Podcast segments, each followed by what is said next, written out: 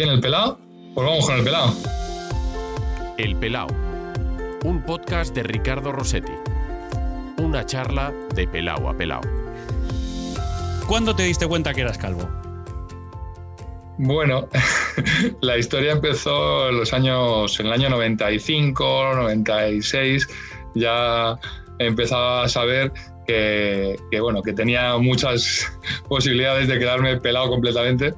Y, nada, la prueba fue que intenté salvarlo. Fui a, fui a una consulta eh, de este tipo de asuntos en aquel momento, en el año 95. Y nada, me dijeron que sí, que me lo arreglaban, pero la última pregunta era, ¿tienes experiencia algún padre, familiar y demás? Y entonces, bueno, en mi casa somos todos pelados. Eh, mi padre lo tiene, también es como yo. Y, y, entonces me dijeron, bueno, entonces no es tan fácil y tal. Digo, bueno, pues nada, olvidado. Eh, ya me quedo, me quedo pelado para siempre. Oye, oye, ¿y tú eres de los que te rapa o, o vas al peluquero? ¿Mantienes eh, la visita no, no. al barbero? Yo no recuerdo la última vez que fui a la peluquería. Me lo corto yo en casa con mi máquina, ya soy un profesional, por delante, por detrás, con mi espejo y, y ya no, ya no, yo no, no soy un buen cliente para las peluquerías. Sí, sí, no, ni yo tampoco. Te voy a decir una cosa, después de, de, de, salir del confinamiento van a tener mucho trabajo y alguno va a salir con los pelos aquí a, a lo afro. Eh, pero tú, tú, tú no, no, no, no, no rascas mucho, ¿eh? Tú te dejas ahí por lo menos una base, ¿no? Sí, bueno, todavía vamos ahí luchando poquito, pero bueno, eh, la entrada ya, la entrada parece un peaje. Sí, bueno, bueno, mira la mía, ¿eh? o sea, yo, yo cada tres días. ¿Tú cada cuánto? No, yo aguanto, yo suelo aguantar. Lo que pasa es que llega un momento en que ya me acostumbro a llevarlo corto y no me di cuenta por las prisas, oye, cuando me meto la máquina y demás. Eh, y, y, la realidad es que puedo aguantar eh, casi tres semanas, un mes. Oye, ¿tú eres de usar champú? Eh, no, yo, so, yo ya hace tiempo que solo utilizo gel de cuerpo. Ya, directamente, no, no, no nos preocupamos por esto. O, oye, ¿y, ¿y, tu foto de cuando tenías pelo, las, las recuerdas? ¿Te reconoces? ¿Tus hijos te reconocen? Sí, es muy curioso porque además, eh, bueno, los personajes públicos desgraciadamente tenemos un back office en cuanto a las fotos eh, y están las redes y lógicamente pues hay vídeos con pelo y vídeos eh, ya muy posteriores y me, prácticamente mis hijos pequeños no me han visto nunca con pelo, solo en foto. Entonces eh, les hace mucha gracia verme cuando era pequeño. José Javier Ombrados, muy buenas. Hola, buenas. Eh, eh, José Javier, J, JJ, Hombrados, ¿cómo, ¿cómo, te llama la gente? Bueno, eh, en general ahora ya todo el mundo, ya creo que ya lo de JJ Hombrados se ha, se ha establecido en los últimos años, pero hubo un tiempo en que José Javier, J, o sea, Joseja, eh, bueno, Jotas, o sea, había una variedad de, nombres con esto del nombre compuesto que era complejado. Y en mi casa mi hermano pequeño eh, me llama Javi, o sea que imaginaros eh, la diferencia. ¿A ti cómo te gusta que te llamen? Bueno, yo creo, ahora ya J, yo creo que hasta eh, en mi casa me llama J y bueno, oye, pues J ha dicho esto, o sea que ya prácticamente me he quedado con el J para pa siempre. Eh, te agradezco un montón que estés en el pelado sobre todo porque estas entrevistas suelen ser presenciales, de vernos cara a cara, de tomarnos un café o, una, o algo, un refresco, lo que sea, pero una caña, un vino. Lo, pero ahora estamos en, eh, estamos en casa y, ten, y, tenemos que hacerlo aquí con, con videoconferencia, con, el, con, este sonido, pero bueno, por lo menos, mira, echamos un ratito. Eh, aunque no quiero relacionarlo con el coronavirus, déjame preguntarte cómo, cómo lo estás llevando. Eh, ¿Qué entorno tienes? ¿Estáis todos bien en, en la familia? Sí, en, en, casa estamos todos bien, aunque yo tuve un, un episodio de hipotético porque no, no, había pruebas, no te hacían las pruebas, pero el día 11 de marzo yo esa noche ya tuve fiebre y estuve durante una semana con fiebres leves, no, era, no es una fiebre alta, la, la febrícula esta que llaman, y, y bueno, pues eh, llamé al teléfono específico para este tipo de situaciones y, y me dijeron que bueno, pues era eh, un probable coronavirus, pero como eran síntomas leves, pues que me estuviera en casa aislado y así estuvimos. Así estuve 15 días que estaba en casa como si fuera una ocupa en la habitación y que en algunos casos se puede agradecer para evitar toda la jauría, pero en este caso, pues bueno, sí, estuvimos así para evitar problemas porque mi mujer es asmática y tampoco quería eh, complicarle la vida. Eh, pero vamos, no, no, he sufrido ningún problema. Eh, ¿Tuviste más síntomas o simplemente fue aquella noche, aquel día? No, no, estuve durante toda la semana con fiebres eh, que iban y venían, sobre todo en la parte en la tarde, la tarde noche, eh, con malestar físico, con algo de carraspera, pero bueno, eh, no pasé de ahí y bueno, afortunadamente no, tengo no soy consciente si lo he pasado o no lo he pasado, porque, porque lógicamente no hay, no hay test, no hay pruebas. ¿Y cómo llevas lo de estar en casa? Bueno, ahora ya se puede salir de la habitación, ya ha pasado esos 15 días, ya, haces vida, entre comillas, normal. Sí, sí, sí, hago vida normal en casa. Y bueno, pues bueno, la verdad que en nuestra casa somos bastante eh, hogareños y bueno, no, no, no nos da, somos de los típicos que si nos tenemos que pasar el fin de semana en casa, se aguanta, ¿no? Ahora ya el fin de semana se ha convertido en un mes y, bueno, no lo llevamos mal, eh, nos entretenemos aquí y vamos, van pasando los días. La, verdad que entre el trabajo y un montón de circunstancias, al final eh, se pasan los días volando eh, y bueno, pues aguantando y sobre todo pues con preocupación de ver cómo se va a resolver esto, ¿no? Que ese es un poco eh, la palabra incertidumbre que últimamente se está escuchando todos estos días, que genera tantas dudas y tantos problemas porque, pues bueno, eh, desde el punto económico, infinidad de ellos y desde el punto pues, psicológico, pues también, ¿no? Es decir, esto cómo, cómo se va a resolver y qué va a pasar. Sí, bueno, nos estamos acostumbrando casi a, vivir en casa ya, a, ver cómo es nuestra vida una vez que termine todo esto, porque no, no va a ser la vida que teníamos antes del confinamiento, va a ser, no sé, otra vida, otra rutina, otra normalidad. Sí, yo creo que va a ser complicado porque además estamos viendo que eh, la gente tiene miedo de contactar con, otros, que, de saludar, de, estar cerca. Eh, ese miedo eh, no sé cuánto tiempo va a durar ni cuánto ni cuándo y qué va a pasar, ¿no? Entonces, no sé, creo que la psicosis del contacto con los demás, toda esa globalización, toda esa mezcla de culturas que hablábamos antes, pues ahora se va a resultar un poco problemática y, veremos a ver, no, no sé cómo el problema es el no saber cómo, qué va a pasar. Oye, Jota, ¿cómo te, cómo, cómo, te defines ahora mismo? ¿Eres jugador? ¿Eres presidente? ¿E, e, e, ¿Eres empresario? Exactamente cuando en tu tarjeta de visita, ¿qué pone? Eh, bueno, tengo un par de un par de tarjetas, sí. La verdad que, bueno, yo me considero un trabajador, eh, trabajo en la institución educativa SEC como director de deportes y yo creo que, que bueno, que esa es esencialmente la parte más importante y lógicamente luego pues eh, el horario me permite pues disfrutar de, seguir jugando, el club también me, permite esas condiciones eh, extraordinarias en cuanto a la, actividad, la participación en los entrenamientos, los viajes, etcétera.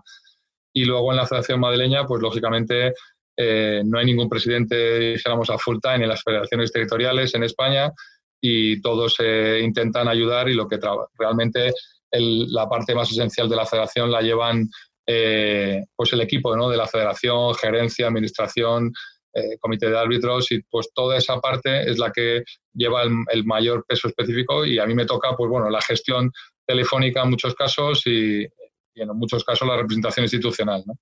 Eh, te iba a preguntar si ya el balonmano es un hobby para ti. tiene que ser algo más de un hobby cuando eres el presidente de una federación como de la, madrileña, pero en esta faceta en la que te hemos conocido todos como portero durante 30 años eh, eh, de, carrera, eh, ¿lo tomas ya como un hobby? Bueno, yo creo que, al final el, el balonmano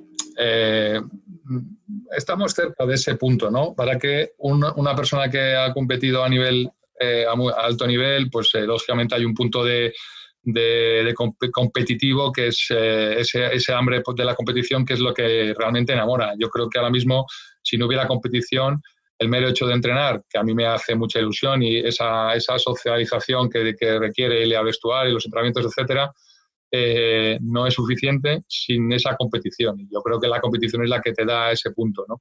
Afortunadamente, yo estoy en condiciones de, pues, físicamente y me dispongo de las posibilidades de poder hacer esa parte, pero sí que no se puede decir que sería un hobby porque al final eh, requiere un esfuerzo, requiere unos horarios, requiere una disciplina. Así que no, no, no, no dejo de cumplir con esa, con esa disciplina.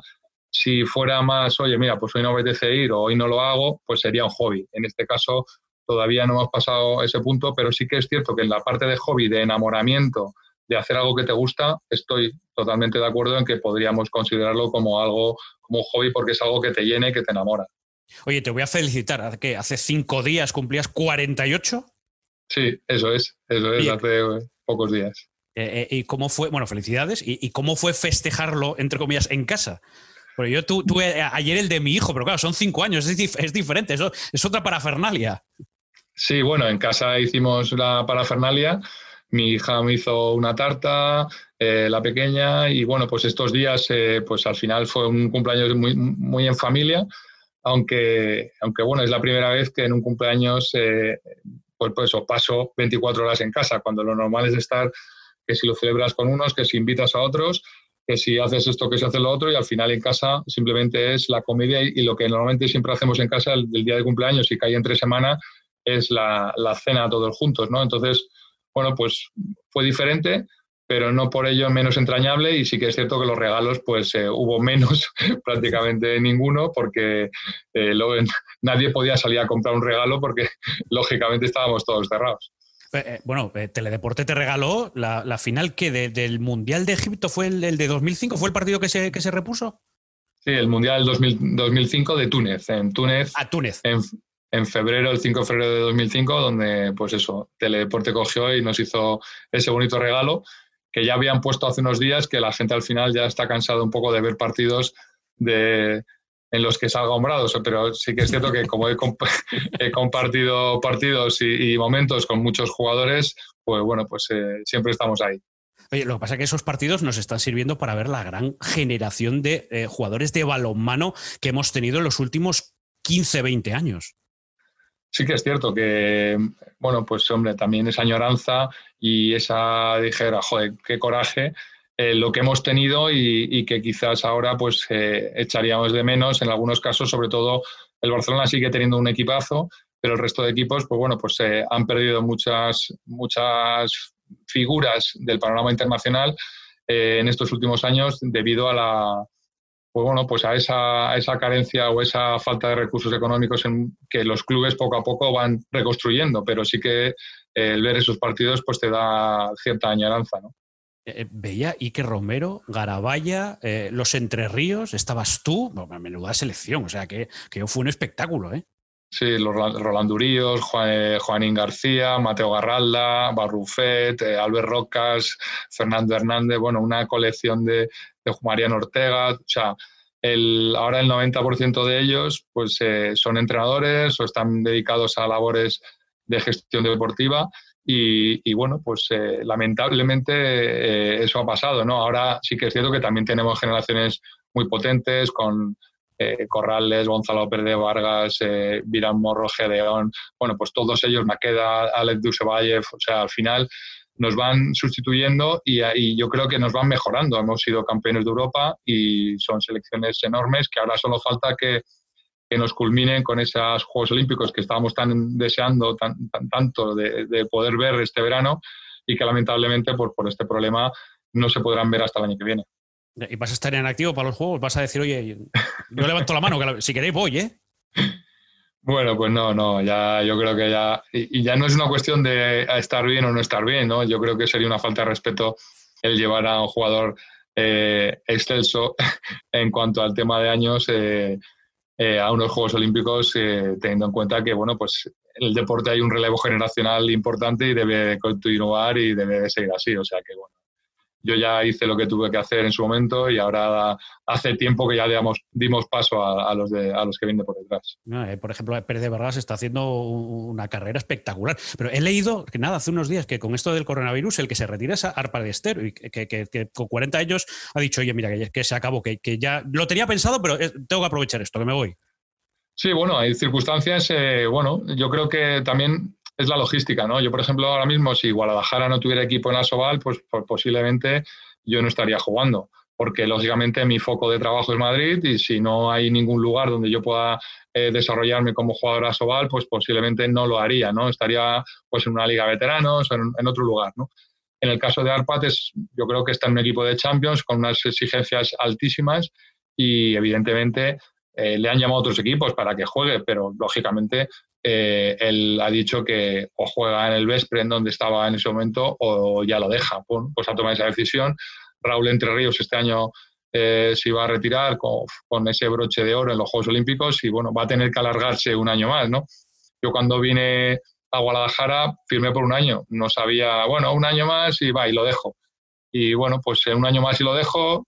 poco a poco han sido cinco y bueno, y ahí estamos, ¿no? Y, en fin, son diferentes y las circunstancias de cada uno son diferentes y eso te obliga, pero eso no quiere decir que Arpan no pudiera seguir jugando, básicamente. Eh, eh, ¿Y tú qué? ¿Un año más o, ya con 48 has dicho, basta? Bueno, pues podría haber sido final, pero básicamente con esta circunstancia que hemos eh, tenido en estos momentos, pues me ha ahorrado prácticamente dos meses de temporada. No sé si regresaremos o no regresaremos. La cuestión es que cerrar un ciclo así, pues da un poco de coraje, con lo cual pues intentaremos jugar un año más. O sea, tú con 49 vas a estar eh, jugando. Oye, puestos ya, llega a los 50, macho, ya total, un añito más. Bueno, vamos a poner objetivos pequeños y así es más fácil. O sea, con 49 años vamos a verte jugando en la, en la Osoval. Si, si, cuando todo esto vuelva con normalidad y si nada, nada, nada extraño eh, nos cambia esto. No, no, en principio sería, pues eso, en abril del año que viene estaremos cumpliendo 49. Si todo va bien y tocamos madera, pues eh, estaremos jugando, acabando temporada con 49. Toco madera, toco madera. Eh, oye, eh, esta es una duda que desconozco, he visto, dorsal 47. ¿Esto vas poniendo con, los años o no tiene, o es curiosidad? No, no, por los años. Fue, fue una casualidad porque un amigo mío, Chema Urdiain, pues estábamos comentando el tema y cuando en el 2013 cierra y yo me voy a jugar a Qatar, eh, bueno, pues este podía ser el último año. Dije, bueno, pues venga, pues oye, ¿por qué no te pones los años en la camiseta y así, eh, si acabas, tienes el recuerdo de la camiseta con los años en los que acabaste y tal? Y dije, ah, pues es buena idea. Y entonces cogí, me puse el 41 y nada, empecé con el 41 pensando en que, bueno, pues oye, en el año que viene con 41 lo dejo.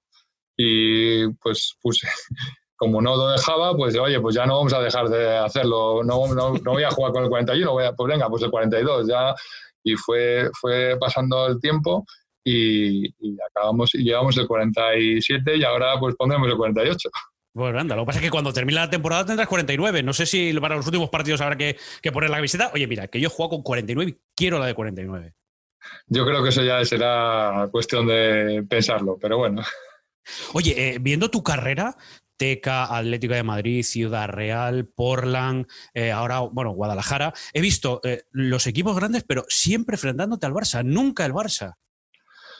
Sí, nunca el Barça. Es una cuestión curiosa, yo creo que de los eh, jugadores internacionales más importantes que ha tenido el país, el 99% ha pasado por el Barcelona y yo creo que soy de el único de los pocos que no he pasado por el Barcelona estando en, ese, en, esa, en esa lista.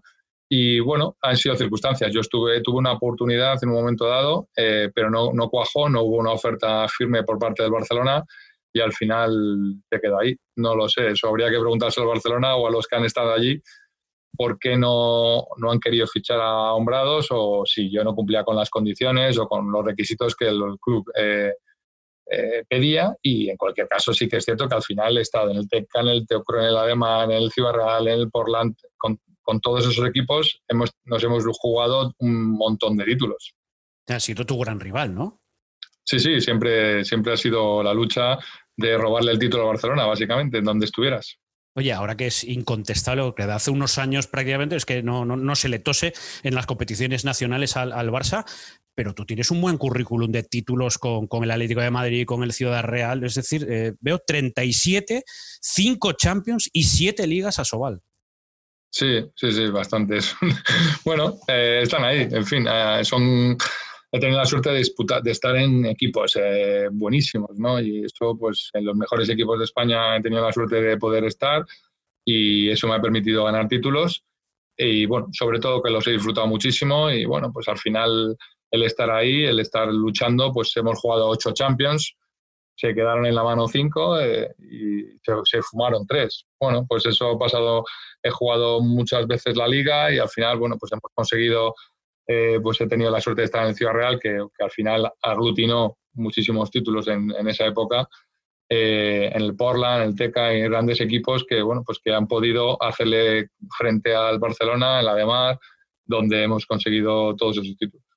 Oye, yo que tengo eh, buenos amigos, muchos amigos dentro del balonmano, eh, el clan asturiano es lo que tiene, que tú, que tú ya, ya, los conoces, eh, pero ¿qué tiene este deporte que os engancha tanto y que, y que prácticamente es muy complicado que una vez que estéis dentro, salgáis. Yo, de pequeñito fui pivote y en alevín, o sea, no, no, no pasé de ahí. Pero, pero, ¿qué tiene para vosotros que es tan difícil que y, formáis tan buenos grupos de, gente con, con tan buenas amistades? Bueno, yo creo que es, uno de los secretos de ganar, ¿no? El, ambiente del vestuario el ambiente del equipo. Yo creo que hemos sido una familia siempre, siempre nos hemos considerado una familia y, bueno, pues seguimos teniendo esa amistad. Luego también el hecho de que hayamos jugado en tantos equipos y haya habido ese, yo he jugado con Alberto Enterríos en la de Mar, en el Ciudad Real, he jugado con Taran en el Teca y en el Ciudad Real, he jugado eh, con jugadores como Mateo Garralda en el Teca y en el Portland. Bueno, pues al final esa mezcla de, de, equipos, luego en la selección nacional hemos compartido equipo, pues todo, todo eso hace pues que seamos una gran familia, la familia del balonmano, y, y al final estamos unidos eh, de una manera o de otra, y, bueno, pues ese es un poco lo que hace que el balonmano sea tan especial. Y luego, pues bueno, eh, no sé si te han comentado el clan asturiano, pero cuando salimos fuera eh, Juegos Olímpicos, eh, concentraciones, campeonatos del mundo, el equipo español es el equipo con más ambiente y con más ánimo del panorama internacional y que, lógicamente, todo el mundo quiere estar cerca de los españoles porque los españoles montamos nuestro, nuestro, ambiente, ¿no? Y en ese sentido, eh, no solo el balonmano, sino otros deportes también doy fe que, que la realidad es que somos especiales. Eh, alguna tenéis que haber armado, alguna que se pueda contar, J. Bueno, eh, no sé, así que es que hay muchas, pero montarlas, bueno, pues no sé, desde ir con un megáfono en, un aeropuerto cantando todos, eh, bueno, el, fin, al final yo me acuerdo de, en Túnez cuando fuimos campeones del mundo, pues fue, fue espectacular, la, que, la que liamos allí fue espectacular y bueno, hasta el punto de que yo me di la vuelta en, dentro del hotel, era una especie de, resort. Me, había un policía que hacía escolta nuestro, le dije, oye, ¿me dejas una vuelta en la moto? En la moto de la policía. Y me di una vuelta en la moto de la policía dentro del resort. O sea, espectacular, espectacular. Oye, ¿y tú eras de, de llevar la voz cantante o como de los veteranos era el que ponía un poquito de calma, un poquito de orden? Bueno, tenía mis momentos, había de todo. Había momentos de locura en los que, bueno, pues si había que hacer la locura más grande, pues era el primero que estaba ahí, y momentos en los que, bueno, pues había que dar un poco de pausa porque eh, no hagáis esto que la vamos a liar, o oye, no, vámonos para casa, ¿no? Este tipo de situaciones. Oye, ¿quién es el que, el que la liaba, que, que no tenía freno? Bueno, yo creo que todos tienen freno porque hay una responsabilidad añadida, ¿no? Pero sí que es cierto que así la, gente que, bueno, pues muy divertida, que siempre aportaban ese punto de, chispa, pues bueno, pues eh, Ike Romero siempre se ha caracterizado por ser un hombre que, bueno, pues eh, momentos de alegría siempre estaba ahí. Bueno, en definitiva había una lista importante, Mateo Garralda en su momento, o sea, había eh, gente que se sumaba a la fiesta fácilmente, pero no solo, era un poco de alguna manera como, como demostrar la alegría de todo lo que habíamos trabajado para conseguir algo y cuando se conseguía había que valorarlo, ¿no? Y había que disfrutarlo. El momento en que tú no disfrutes o tú no valores o tú no hagas una, eh, no celebres un, un título, eh, pues lógicamente estás de alguna manera desprestigiando ese título, porque cualquier título que consigas, por pequeño que sea, merece una alegría porque hay un trabajo detrás enorme. Estoy acordando morado de Julen Aguinagalde haciéndole la, rima de la morena, ¿eh? Sí, eso ha sido posterior. ha sido posterior, pero, pero sí, sí, Julen era también, Julen ha sido también uno de los fichajes. Maqueda, Maqueda también ha sido uno de los jugadores que todavía está en la selección, que todavía están ellos. Yo, los considero eso, a ellos jóvenes en ese sentido, pero sí, sí, ha sido, han sido momentos muy, muy divertidos. Oye, hablabas antes de Mateo Garralda, además de que era un jugador espectacular. Oye, para, los recuerdos de YouTube está la rajada de aquella que pegó contra los árbitros casi sin voz. Sí, sí, sí. El, tema de Mateo, o sea, Mateo siempre ha sido un hombre eh, muy directo. Y la prueba de ello es esa, entrevista el día que pierden en Montpellier, esa final de la Copa Europa, y, bueno, pues eh, Mateo era así, Mateo, era, Mateo en estado puro. Luego con el tiempo se ha ido templando, pero si nos remontamos a antes, a los años 90, eh, lógicamente Mateo era mucho más radical. O sea, poco a poco la madurez, esa madurez le ha ido eh, templando esa, esa, posición, y, pero siempre ha sido uno de los tremendos en cuanto a, en todos los sentidos, en el juego directo, en el potencial, en la agresividad, en la, forma de hablar, no, no, mentía, ¿no? O sea, siempre iba de cara, pero, pero bueno, es lo que, es lo que tiene ser navarro. Oye, una cosa, estaba mirando ahora, estaba con todos los jugadores que has nombrado, con los que vienen a los que están ahora, Aguinagalde, Maqueda, Pérez de Vargas. Eh, tú, has ido viendo pasar delante de tus ojos a gente que ha debutado y a gente que, los has visto retirarse. Has, visto generaciones enteras. que llevas 30 años de, carrera como profesional.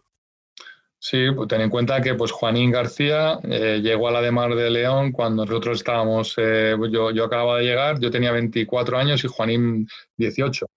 Eh, y, debutaba. Y Juanín se retiró el año pasado. Arpad Stervik tiene 40, pues llegó a Vespren. yo nos enfrentábamos a ellos en Copa Europa, luego lo fichó a Ciudad Real y se ha retirado. Es el problema de tener tantos años y de haber empezado. Yo empecé con 18, llevo 30 años, pues al final una carrera larga en el deporte, que pueden ser 20 años perfectamente, pues imaginaros, yo he cogido ese margen de 10 años o 5 años por arriba y 5 años por abajo y, y, ahora pues estoy jugando con chicos que tienen 18 años, que bueno, yo les veré retirarse y ellos me, verán, me, habrán visto retirarme a mí y claro, hablarán de una persona que se, que se retiró con, cuando ellos tenían 20 años y, y cuando ellos se retiren, eh, pues con otros chumales hasta 20, con 40, y yo, estaré ya con 70 años, o sea, imaginaros, imaginaros, ya, las cuentas son, es mejor pensarlo. Oye, ¿cuál es tu póster? Eh, yo creo que todos los jugadores tenéis una, una fotografía, ¿cuál es la tuya? Bueno, eh, al final, no sé, yo creo que hay fotos, eh, pues mi foto sería una foto en la que esté sonriendo, ¿no? Yo creo que soy el, el portero de la eterna sonrisa en ese sentido y, la alegría ¿no? que siempre he intentado eh, transmitir. Y mi póster, mm, no, no, soy muy de, ese tipo de situaciones, además algo no soy muy fotogénico, con lo cual salgo siempre mal. Pero, y los porteros, la foto de los porteros siempre es complicada, ¿no? porque el, el que tira las fotos está eh, haciendo las fotos a los del ataque, en defensa es pocas veces, entonces el portero pocas veces sale. Eh, así que no, no, tenemos muchas grandes fotos, pero, pero bueno, fotos grandes, fotos buenas, hay una muy buena del Mundial de, que siempre tengo en la cabeza con un espagat, que sería un poco la foto de hombrados en ese espagat eh, en el Mundial de, de, Suecia el 2011. A ver si la recuperamos con, con la publicación del podcast y, la ponemos en Twitter para que la gente que, que lo escucha ahora mismo luego la, la, pueda ver. Eh, ¿Tu momento te he preguntado por tu foto, tu temporada, tu momento, tu, tu, mejor eh, imagen, tu, tu, aportación al balonmano. Bueno, yo creo que el 2005 es un año redondo en todos los sentidos, ¿no? Eh, fue un año muy bueno deportivamente porque ganamos el Mundial y luego además ese año, esa temporada, bueno, pues acá, veníamos de acabar los, de jugar los Juegos Olímpicos el 2004 en Atenas y en el 2005 fuimos campeones del mundo eh, ganamos con el Ciudad Real, ganamos, eh, pues si no recuerdo mal, cuatro títulos, eh, en fin. fue el año, yo creo que el 2005, ese año además nace mi hijo, mi, segundo hijo, o sea que, bueno, yo creo que es un año redondo en todos los sentidos. 2005. 2005, em, es que además con, títulos, con, temas personales, tu segundo hijo, claro, es que, es que, es que lo, lo tiene todo. oye, me han dicho que eres un apasionado del motor. Sí, sí, sí, eso siempre yo he sido muy motero y, siempre, además tú que eres asturiano conocerás, yo he, bueno, he andado mucho por Puerto Pajares. Bueno. Eh, y es una, ahí disfruté mucho cuando tuve la oportunidad estando en León. Además, tuve la suerte de que Manolo Cadenas de alguna manera me permitió andar en moto, que todo el mundo sabe que, que por contrato es una de las actividades que tenemos eh, bastante limitadas. Pero bueno, yo siempre he sido un poco en ese sentido, eh, consultándolo con el, con el, equipo, pues me, lo permitieron y nunca tuve, afortunadamente no tuve percances. Y, y nada, tuve, siempre he tenido motos. Eh, mi última moto era una edición limitada, una, una 1100 muy bonita, que, una BMW. Y, pero bueno, ahora ya, ya, no, ya no tengo, así que eh, hasta, hasta ahora. Pero porque con la familia, en fin, un montón de circunstancias, eh, pero sí, sí, me encantan y yo sería carne de piloto de coches o lo que fuera, me encantaría. Y había una prueba que queríamos hacer, bueno, era un, hablar, eh, Pajovic, eh, jugador Alex Pajovic que jugó conmigo en Ciudad Real, esloveno, pues eh, que le encantaba también estas cosas y queríamos decir, bueno, cuando nos retiremos vamos a hacer un París-Dakar, amateur, o como una cosa de estas, algo así, ¿no? Pero, en fin, al final son maneras de hablar, algo que nos gustaría hacer, pero que vemos, lo vemos muy lejos. oye, y ahora que lo tienes cerca, ¿lo vas a hacer? ¿Se te va a pasar por la cabeza o aquella es una idea olvidada? Nada, eso es muy complicado. Además, eh, bueno, y viendo lo que pasa en el Paris Dakar, pues al final te das cuenta de que no vale con ser una, un anima, no sé, eh, que te guste la aventura, que te guste conducir, que te guste hacer esas cosas, no vale solo para hacer un Paris Dakar. Hay que hacer muchísimas cosas más y, y hoy en día pues no es tan fácil. O sea, y te lo planteaste de verdad, tenías coche y llegaste a hacer planes de, pues iríamos con esto, oye, a lo mejor no es un París-Dakar, es otra prueba, mira Cañizares, empezó con los rallies y, ahí sigue. Bueno, al final, luego, aparte que lógicamente, económicamente tienes que hacer esfuerzos importantes eh, y una, una, preparación. O sea, como deportistas somos conscientes de que no vale decir me gusta esto y ya está, sino que hay que hacerlo. O sea, hay que prepararlo, hay que entrenar, hay que hacer un montón de cosas y luego, pues bueno, las circunstancias ya son, tenemos una edad, eh, unas actividades laborales que no te permiten, ¿no? Pero que si sería, si fuera un sueño, en aquel momento era un sueño que, que bueno, que lo teníamos ahí, que se hubieran condicionado de otra manera las cosas, pues a lo mejor ahora nos animaríamos, ¿no? Pero, pero bueno, hablamos del Paris Yo con hacer los monegros ya, me, ya, ya, igual iba servido, ¿no? oye, me, has dicho, eh, he subido muchas veces pajares. ¿Cuál ha sido el sitio más bonito al que te has escapado con la moto? Bueno, pues eh, la Sierra Cazorla es un sitio espectacular y, sobre todo porque nos pillaba muy cerca siempre de Ciudad Real y luego eh, lo que la zona esta de Badajoz, que ahora no, no recuerdo no, cómo se llama, eh, que todo lo que es el, los, los cerezos en flor y todo de, de la zona de Extremadura, eh, que es preciosa, es una zona preciosa, pues son las dos zonas, pero sobre todo la, la, la Sierra Cazorla es espectacular y todo lo que es Sierra de Ronda, todo eso he andado bastante y, y he disfrutado mucho de, de esos lugares. En, ese sentido, ¿eres más motero que, de, conducir de, coche o, también te gustaría eh, un tipo de coche, un 4x4? Sí, no, yo de 4x4 también he tenido y también me, encantaba ir al campo a, andar por el campo en, la zona de cuando yo estuve en Pamplona, pues íbamos mucho a lo que es eh, toda la zona de Roncesvalles, todo el, el, Roncal, todo eso, pues era explorar y bueno, subir por todos esos montes era espectacular y tenía un todoterreno que, que además me lo permitía. Iba con las dos cosas, ¿eh? hacía con la moto y con el terreno. Pues la verdad que espectacular. Me, ha sorprendido, ¿eh? me has dejado muy, muy sorprendido con esto. Me habían dicho, le gusta el tema del motor. No, no, sabía que, que, que, daba, para tanto. Oye, antes de, ir cerrando, eh, algo que no te ha preguntado nadie, que estarás hasta cansado de responder, pero ¿cuántas veces te han preguntado por el parecido con Luis Tosar? Pues eh, bastantes, ya te mandaré, te mandaré una foto eh, que hizo un amigo mío eh, mientras dormías, hizo, la, hizo una especie de Photoshop ahí con mi cara y con la de Luis Tosar y es espectacular. Lo que pasa que, bueno, una vez en la que se intentó hacer una actividad con Luis, pues en plan de cachondeo un poco, pero Luis es una persona, parece ser, yo no le conozco personalmente, no tengo el gusto, pero muy introvertida y no no se, no se, bueno, no se pone a tiro en este tipo de acciones, y, pero sí que es cierto que, que, muy, muy gracioso el asunto. O sea que no habéis coincidido nunca, no, no físicamente no os habéis tropezado. Eh, o sea, pero a él sabes que también le he dicho, oye, que, te pareces a JJ Hombrado, el jugador de, de balonmano. No, no tengo, no sé, no sé si le han dicho a él, porque yo creo que es más al revés, porque él es una persona mucho más conocida que yo. Pero, pero, pero bueno, sí que me haría gracia que le dijeran a él, oye, ¿te pareces a Hombrado? Sería, sería, la leche. Sí, sí. Bueno, eh, siempre está, está, oye, eh, es un candidato también a este podcast, con lo que si, si, él se pone a tiro, yo le puedo preguntar, yo, yo le pregunto, no te preocupes. Sería buenísimo, sería buenísimo. Oye, yo te puedo ver protagonizando ahí. Oye, puede ser su doble, ¿no? En Zelda 211 o alguna de estas películas. Bueno, por ejemplo, podrías estar ahí también. De, ¿Te gusta el cine en ese sentido?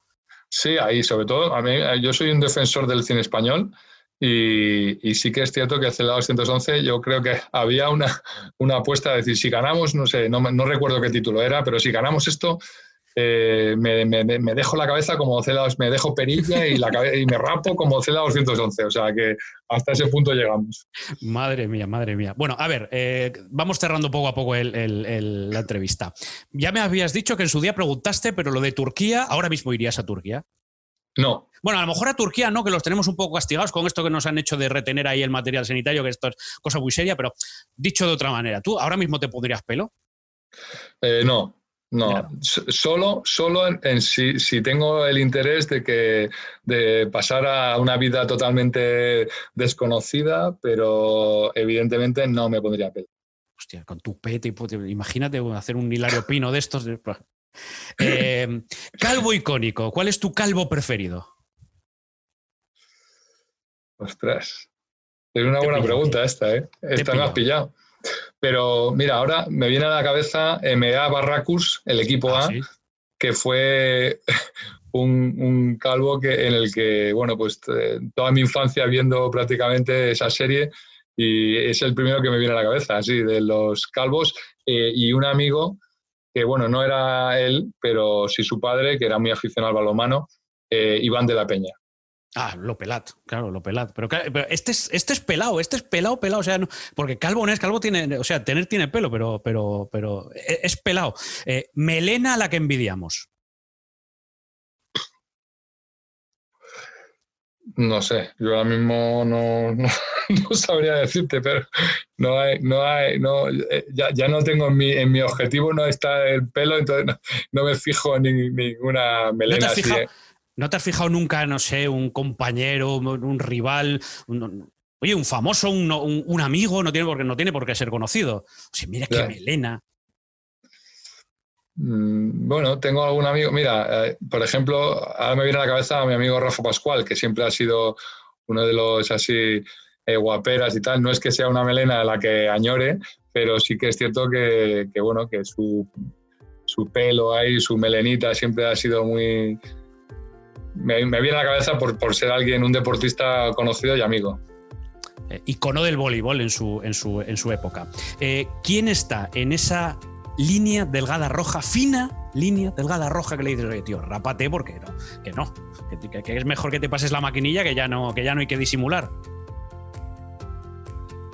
Pues eh, algún amigo, algún amigo tengo que le digo, oye, tío, eh, rápate que ya, ya no merece la pena que lo luches porque pero he tenido amigos que han estado en ese, impasse que yo les he dicho que debían eh, hacer eso, y, pero a veces te, te, cuesta decírselo, ¿no? Porque es como si no lo hace y no lo ve él, igual eh, te estás metiendo en un charco que no, que no debes. Entonces cuesta decirle a un amigo, oye, rápate, que no engañas a nadie.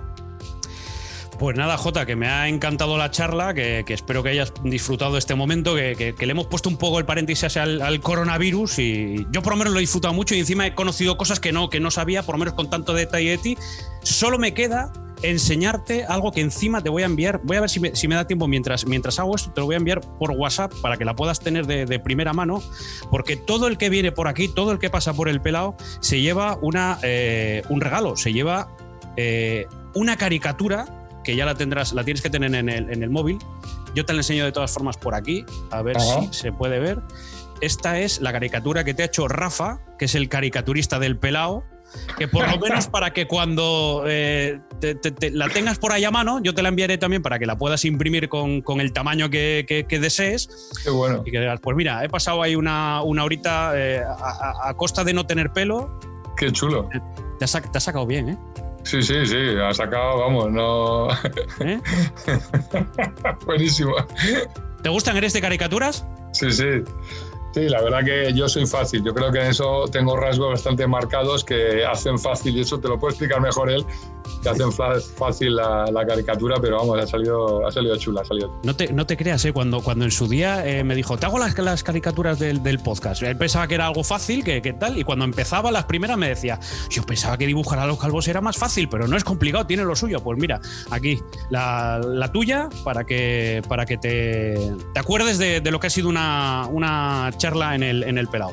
Eh, J, eh, Joseja, eh, José Javier Obrados, que, que, me ha encantado charlar contigo y que espero que, que lo hayas disfrutado como lo he disfrutado yo. Muchísimas gracias, es un, un gusto estar en el pelao, que no todo el mundo lo puede hacer, así que eso es lo más importante. El Pelao, un podcast de Ricardo Rossetti. Una charla de pelao a pelao.